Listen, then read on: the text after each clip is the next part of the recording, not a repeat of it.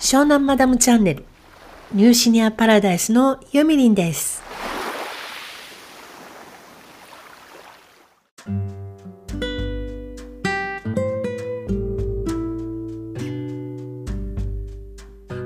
こんにちはユミリンです。ここのところですね音声配信全くやっていなくって配信しようかなと思ってもめんどくさくってあっちよあの、スタンド FM とかでやってたのね。時々ね。だけど、スタ F の音楽がね、BGM がもう一つなんですよ。もう一つっていうか私があんまり好きな感じの曲がないのね。あんなにいっぱい、なんか100曲ぐらいありそうじゃないだけどほとんどなくて更新もされてないし、うーん、これはちょっとなぁと思ってまたポッドキャストに戻ってきました。昨日ですねなんと念願のタトゥーを入れることができました。なんでこう私はみんながやらないようなことをやるのかなって思ったりもするんだけどよくさでも成功者になるには他の人と同じことをしていてはダメだって言うじゃない？だからまあいいかなと思って私今のこう暮らしは何、うん、て言うんだろう成功者とは言わないけど自分の納得しているように生活できていると思うしなかなかね気に入っているのね。でこれはやっぱりみんなとは全然違うことを考えたり行動してきたからできているんだと思っているのででそのタトゥーですけどインスタグラムの方に嬉しそうに載っけていますので画像をねあのインスタグラムの方に上げていますのでそちらを見てみてください。結構ね可愛い感じ。で恐れていたんですけどやっぱりねもう次の何入れようかなってすごい考えてしまって。なんかさ沖縄の昔の人たちとかあとアイヌとかねそういう人たちは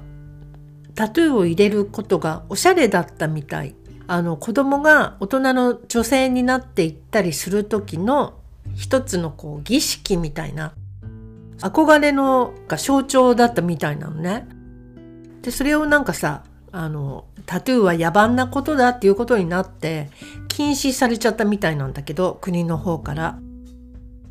なんでよって思っちゃいますよね。で今も温泉入っちゃいけないとかさいろいろあるけどそのうちこれはなくなっていくだろうと思っています。で聞くところによるとタイではねタイっていう国あるでしょ？タイランドね。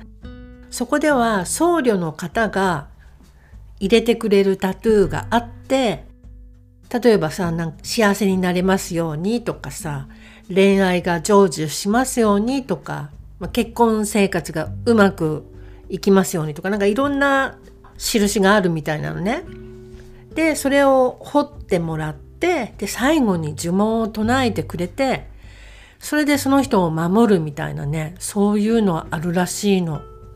で今回私にタトゥー入れてくれたお友達なんだけどその子はその日本で一人だけそのタイの呪術というか呪術を唱えながら彫ってくれるっていうねその方に背中の方に入れてもらってるって言ってた。いいそういうのいいなって思うんだけどでも私の今回このお花のタトゥーを入れてくれた時もそんな気持ちでねこの人が幸せになれますようにとかすごく楽しい毎日が送れるようにって思いながらやってるから自分の呪文ではないけど、まあ、気持ち的には一緒だよって言ってたので嬉しいです。めちゃくちゃ可愛いし。でタトゥーを入れてみて思ったんですけど私の場合はこういう可愛らしい美しいものを自分の体に彫ったわけですが彫ったって言ってもねこれ痛くなかったよ私の場合は。ハンドポークっていう針でちょんちょんちょんってこう傷をつけてそこにインクをのっけていく感じなんですけど機械より多分全然痛くないと思う。すごく深く入れてるわけではないし。で今回このお花を手に施してもらってというんですかね。綺麗なお花が自分の体にいるわけですよ。これを見ているとですね私は綺麗な子がここにいるんだから私も綺麗なんだ頑張ろう。なんだろうなんていうのかな。あ私こんな美しい人なんだわって思えるようになるっていうかな。もともと私は結構自己肯定感高い方なんですよ。自分のこと好きだしね。だけどねこのタトゥーを入れてからあ私は OK 素晴らしい人なんだって思える気持ちがすごく強くなったというか単純ですけどね。不思議ですこれは。だから自己肯定感の低い方はタトゥー入れるといいんじゃないかなってすっごく思いますね。でやっぱりそのハジチって言うんだ。ハジチ。その沖縄とかに伝わっているタトゥーのことね。でそれにはいろんな意味があったりやっぱりその人を守ってくれたりするおまじない的な効果があるわけじゃない。で私も今度そのハジチの中から一つこうシンボルマークのようなものを選んで彫ってもらおうと思ってるんですけどそうするとさや私は神様から守られてるか私このタトゥーが入ってるから大丈夫って思える気持ちがすごく強くなると思うのね。で心が昨日すごく落ち着いてたのなんかお家に帰ってきてから不思議な感じでしたなのでまあタトゥーはさあんまり外に見えちゃうとね恥ずかしいかもしれない恥ずかしいっていうか、まあ、引いちゃう人もいらっしゃるかもしれないですけど例えばこう体の胴体のどっかとかね胸の下の方とかさそういうとこに実は入ってますみたいのってすっごいね心の平安というか落ち着くと思いますのでぜひぜひチャレンジしてみたいっていう方はやってみてください。で私のお友達のその純子ちゃんっていう子なんですけど純子ちゃんは今沖縄に住んでいて時々東京にも来るので彼女にやってもらいたいっていう方はどうぞ私の方までご連絡ください。純子ちゃんとはねもう15年とか20年前にツイッターで知り合った純子ちゃんは大阪住んでて私は東京住んでてでお互いに子供がちっちゃくって2人ともお勤めしてたのよね。でもう会社会社行きたくねみたいな感じでいつも愚痴を言ったりとかしてあとはナイキのなんだっけななんかこうジョギングすると記録されるみたいな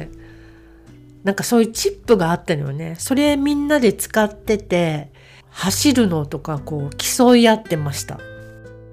けど純子ちゃんの感覚はすごく好きだったのであの人が入れてくれるタトゥーならすごくいいものに違いないっていうもう確信があったので。で今回純子ちゃんとは初めてあの会ってみましたけどもう思った通りというかすごいね柔らかくていい子だった。で今後も私が沖縄に行くかもしれないしまた東京に来てくれるかもしれないしその時は一緒にまたねお話ししながらちょんちょんちょんってタトゥーを入れてもらおうかなと思っています。はいというわけで今日はタトゥーについてお話ししてみました。久しぶりでした。でね今久しぶりにこのブルーのイエティのマイクをクローゼットから出してきたんだけどこの上のさ丸くなってる網みたいになってるとこがボコってなんか一部分へっこんじゃっててちょっとショックこれ外して内側からコンコンコンって叩けば戻んないのかなって思ったりするけどまあいいか録音できてるから。はいということで今日はタトゥーについてでした。ありがとうございました。